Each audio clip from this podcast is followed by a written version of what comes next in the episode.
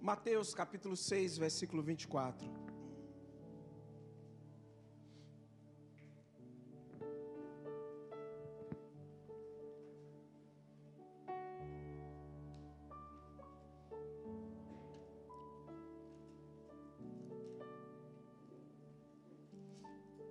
Se eu estiver esquecendo de alguma coisa, vocês me lembrem, tá? Em nome de Jesus.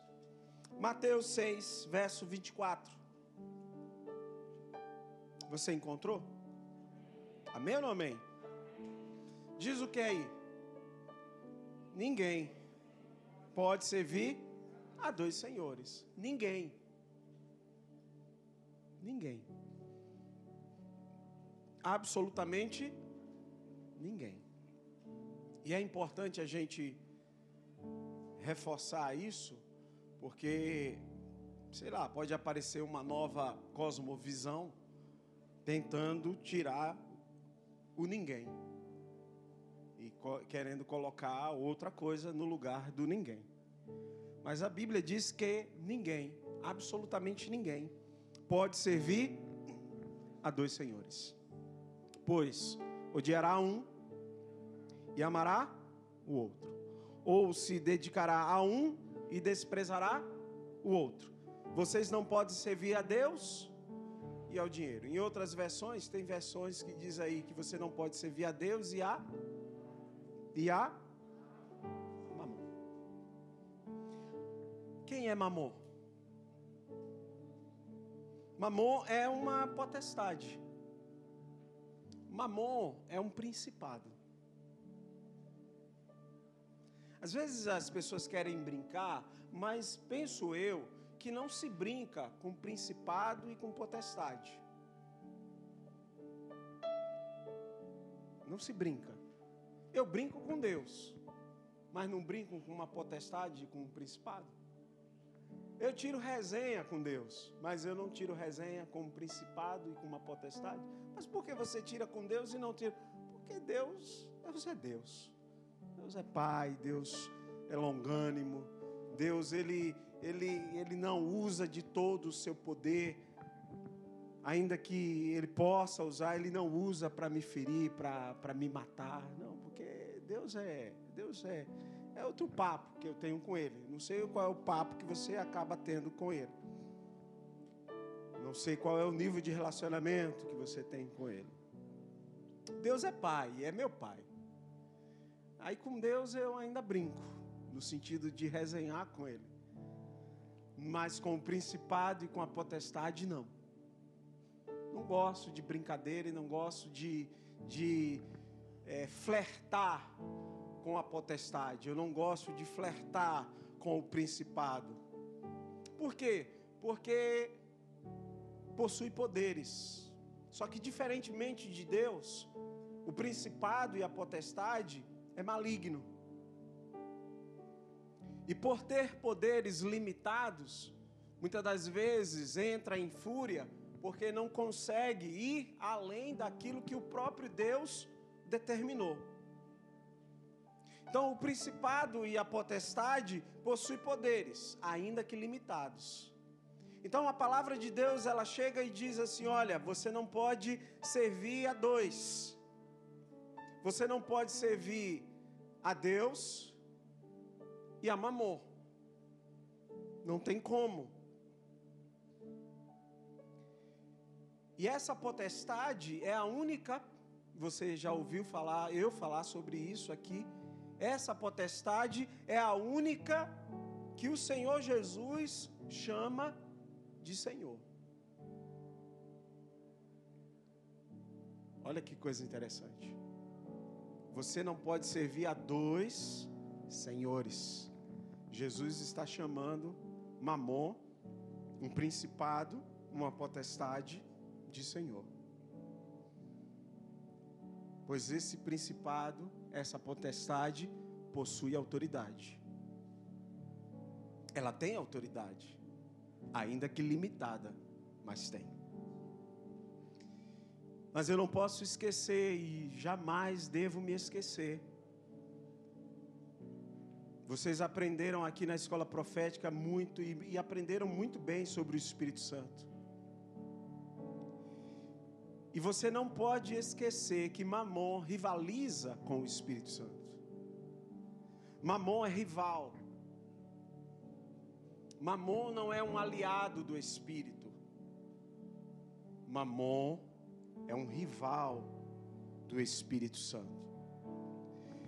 E o apóstolo Paulo inspirado pelo Espírito que é santo, certa vez ele disse que não devemos ignorar as intenções de Satanás.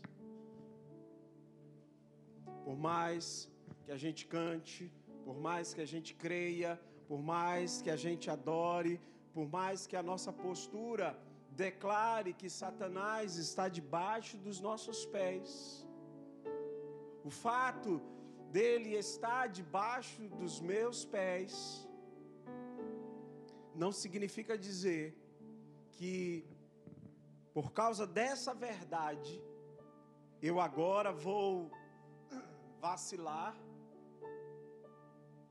ignorar as intenções de Satanás. Não devo fazer isso, jamais. Agora, como é que normalmente, como é que geralmente Mamon age? Você sabe? Ele tem um modus operandi e é, e é, é, é antigo. Ele sempre age de uma forma antiga. As vítimas é que são novas. Mas a maneira de agir, de trabalhar, é antiga. Você sabe como é que ele age? Primeira coisa que ele faz, ele quer, ele quer Mamon, a potestade, o principado. Ele quer que você fique paralisado pela insegurança. Ele começa a lançar em você ah, um sentimento e uma sensação de insegurança. Você começa a se perceber e a se sentir inseguro quanto ao futuro, quanto às finanças. Não vai dar, não vai chegar, a conta não vai fechar. Vai faltar. Como vai ser? e agora. Ele é expert em querer que você se sinta inseguro. E olha que ele fisga muita gente. Ele fisga muitos de nós. Porque é assim que a maioria de nós acaba se sentindo inseguros. Inseguros em relação a quase tudo. Inseguros em relação à vida profissional, inseguros em relação à, vida emocional, inseguros em relação a, ao que comer, ao que vestir, inseguros se haverá ou não uma nova porta de emprego. Ele quer que você fique assim. Mas a Bíblia se contrapõe a ele.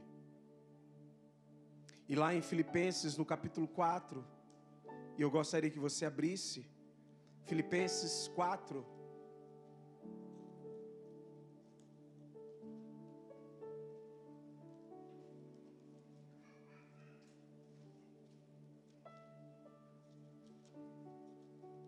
versos 6 e 7.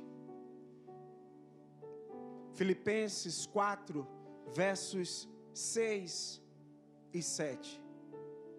Não andem ansiosos por coisa alguma, mas em tudo, pela oração e súplicas e com ação de graças, apresentem seus pedidos a Deus. E a paz de Deus, que excede todo o entendimento, guardará o coração e a mente de vocês em Cristo Jesus.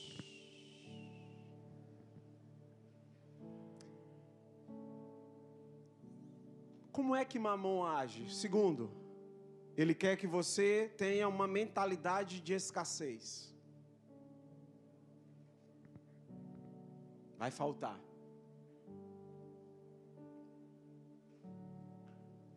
Tem pouco. E porque eu tenho pouco, eu não tenho como partilhar, porque eu tenho pouco. Isso é uma mentalidade de escassez. E quantos de nós colocamos em prática essa mentalidade. Não partilhamos, não contribuímos, não dizimamos, não ofertamos, porque Mamon nos pegou. E nos pegou está colocando em nós uma mentalidade de escassez. É assim que ele age. Primeiro, ele age querendo que eu fique paralisado na insegurança. Segundo, que a minha mentalidade seja uma mentalidade de escassez. Mas aí vem a Bíblia. E olha nos olhos da potestade, aí vem a Bíblia. E olha nos olhos do principado e diz assim em Filipenses 4, verso 19. Filipenses 4, verso 19: O meu Deus suprirá todas as necessidades de vocês, de acordo com as suas gloriosas riquezas em Cristo Jesus. O meu Deus vai fazer o quê? Suprir. Suprir é tornar cheio. O meu Deus, ele vai fazer o quê? Suprir. Suprir é preencher até o máximo. Suprir até transbordar. O meu Deus, ele vai fazer o quê? Ele vai suprir, fazer abundar. O meu Deus suprirá todas as necessidades de vocês. E como é que Deus supre? Deus supre de acordo com a minha necessidade, sim ou não? Deus supre de acordo com a minha necessidade, sim ou não? Não. Ele supre, olha a palavra, verso 19.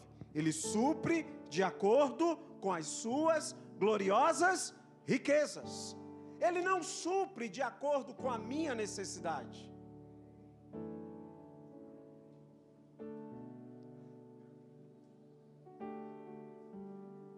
Ele supre de acordo com a sua riqueza, a riqueza dele. Pois ele é glorioso, ele é poderoso, ele é majestoso, ele faz abundar. Então, quando a potestade vem e tenta colocar em mim uma mentalidade de escassez, aí a palavra vem e diz assim: não, você não precisa ter uma mentalidade de escassez vai transbordar, Ele vai suprir, vai suprir a sua necessidade e vai suprir de acordo com as suas gloriosas riquezas. Mas para terminar, como é que Mamon age?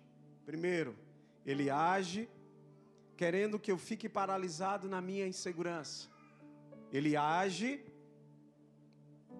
colocando em mim uma mentalidade de escassez. Terceiro, ele age para que entre a minha pessoa e a pessoa da minha esposa não exista unidade financeira.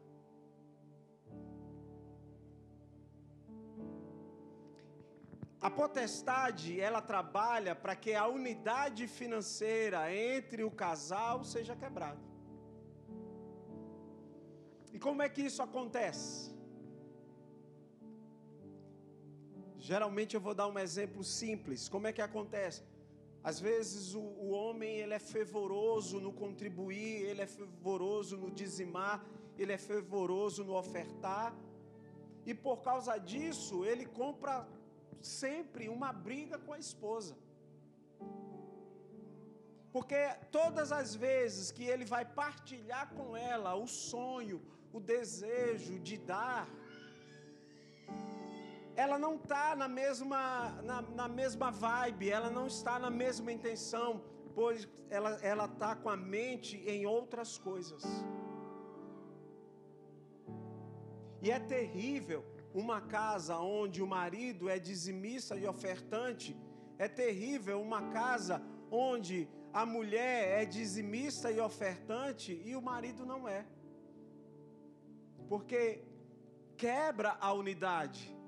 E uma vez a unidade quebrada, o que é que acontece com aquela casa? Baseado na Bíblia. Ali o Senhor não ordena a bênção e a vida. Porque onde é que o Senhor ordena bênção e vida? Onde há unidade. Salmo 133. Hum, a potestade, sabendo disso, porque a potestade parece que conhece mais a Bíblia que a gente, trabalha para quebrar a unidade financeira na vida do casal. Aí o dinheiro dela nunca dá para dar. E isso gera uma confusão no mundo espiritual. A unidade está quebrada.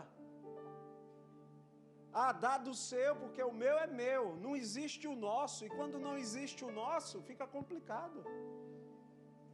Uma das coisas que eu louvo a Deus aqui nessa igreja é que muitos casais, eles ofertam e dizimam do todo, e do todo da soma dos dois. Da soma dos dois, ou seja, há uma unidade. Já outros casais, misericórdia. Quando ele vai perguntar para ela, ou ela vai perguntar para ele, e aí? Não deu, já foi pulverizado. Já nem existe mais. Agora, quem foi que trabalhou para que essa unidade financeira fosse quebrada? A potestade. A potestade trabalha para que isso aconteça para que entre você e a sua esposa, entre você e o seu esposo, não exista unidade financeira. O meu é para isso, isso e isso. E aí quando você pergunta aí, e a oferta, e o dízimo, e a compra da cesta básica, ah, não deu. Como que não deu? Eu disse no início, eu até resenho com Deus porque Deus é meu Pai. Mas eu não brinco com a potestade, eu não brinco e eu não tiro resenha com o principado, pois ele não tem escrúpulo. A potestade não tem caráter. A potestade não tem escrúpulo. Por isso que quando a potestade vem querendo quebrar a unidade financeira do casal, a palavra olha nos olhos dela, da potestade, e diz assim, Marcos 10, verso 8.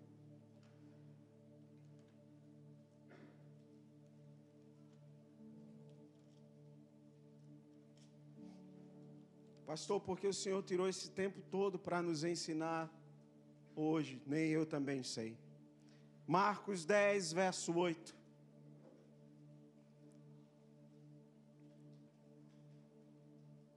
Marcos 10, 8. E os dois se tornarão uma só carne. Assim, ele, assim eles já não são dois, mas sim uma só carne. Unidade em tudo, inclusive na vida financeira. Então, como é que Mamon age? Primeiro, ele age para que você fique paralisado, paralisada na insegurança. Segundo, ele age para que você tenha uma mentalidade de escassez. Terceiro, ele age para quebrar a unidade financeira do casal. Resista. E como é que você pode resistir? Obedecendo a palavra.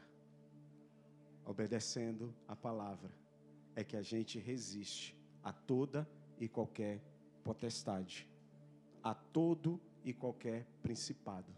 Vamos resistir? Amém? Então fica de pé para que a resistência fique maior e melhor. De pé.